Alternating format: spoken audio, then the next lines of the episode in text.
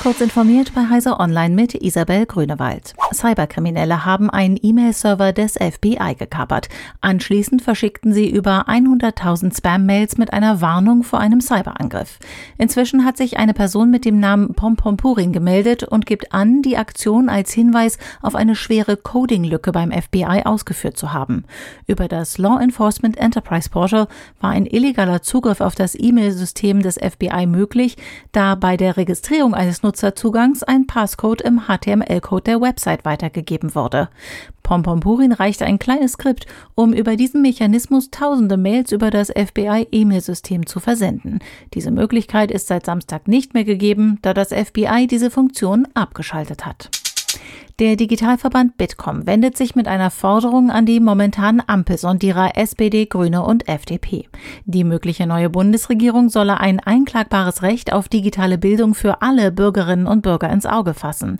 Bitkom-Präsident Achim Berg sieht darin die Möglichkeit einer kontinuierlichen und barrierefreien Bildung der Menschen im Land. Nicht nur die Schulbildung solle weiter durch Digitalisierung geöffnet werden, sondern auch die Hochschulbildung und Weiterbildungsangebote für ältere Menschen. Kurz das lebenslange Lernen.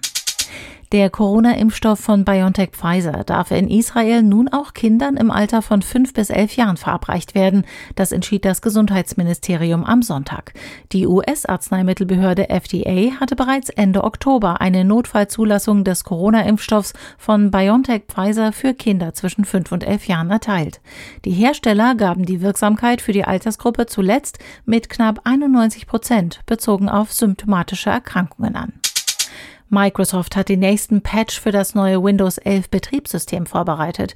Dieses Update behebt unter anderem einige Darstellungsfehler der Oberfläche, Probleme mit Bluetooth Audio, mit 32-Bit-Apps sowie mit Druckern.